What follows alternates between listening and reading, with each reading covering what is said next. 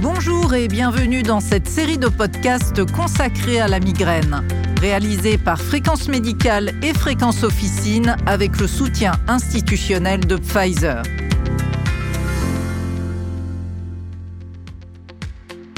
La migraine est une maladie neurologique qui touche plus les femmes que les hommes. Les chiffres le prouvent, mais est-ce que l'on peut vraiment parler d'une maladie de la femme?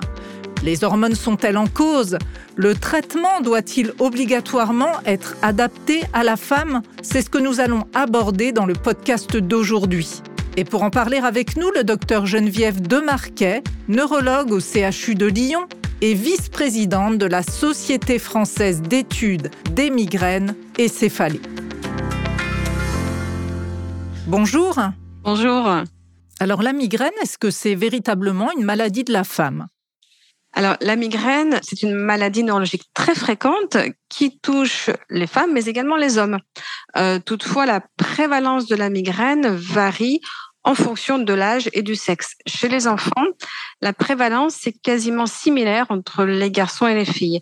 Et c'est à partir de la puberté euh, que l'on observe une prédominance féminine. Et à l'âge adulte, on estime que les femmes sont trois fois plus touchées par la migraine que les hommes.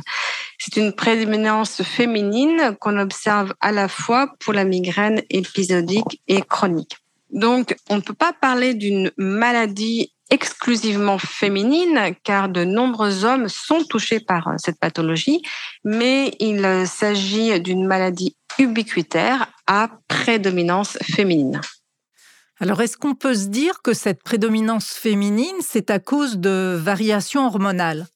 Alors, effectivement, les liens entre migraine et hormones sont étroits. Ces liens sont bien observés sur le plan clinique avec des crises de migraine qui débutent souvent à la puberté, des crises qui sont plus fréquentes pendant les règles et inversement des crises qui diminuent euh, pendant les grossesses, surtout euh, chez les femmes qui souffrent de migraine sans aura après le premier trimestre.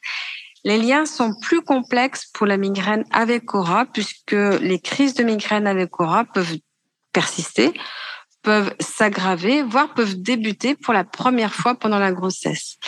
Et on sait aussi que la, la fréquence des crises de migraine tend à diminuer après la ménopause, avec toutefois une possible aggravation juste avant, pendant la période préménopausique.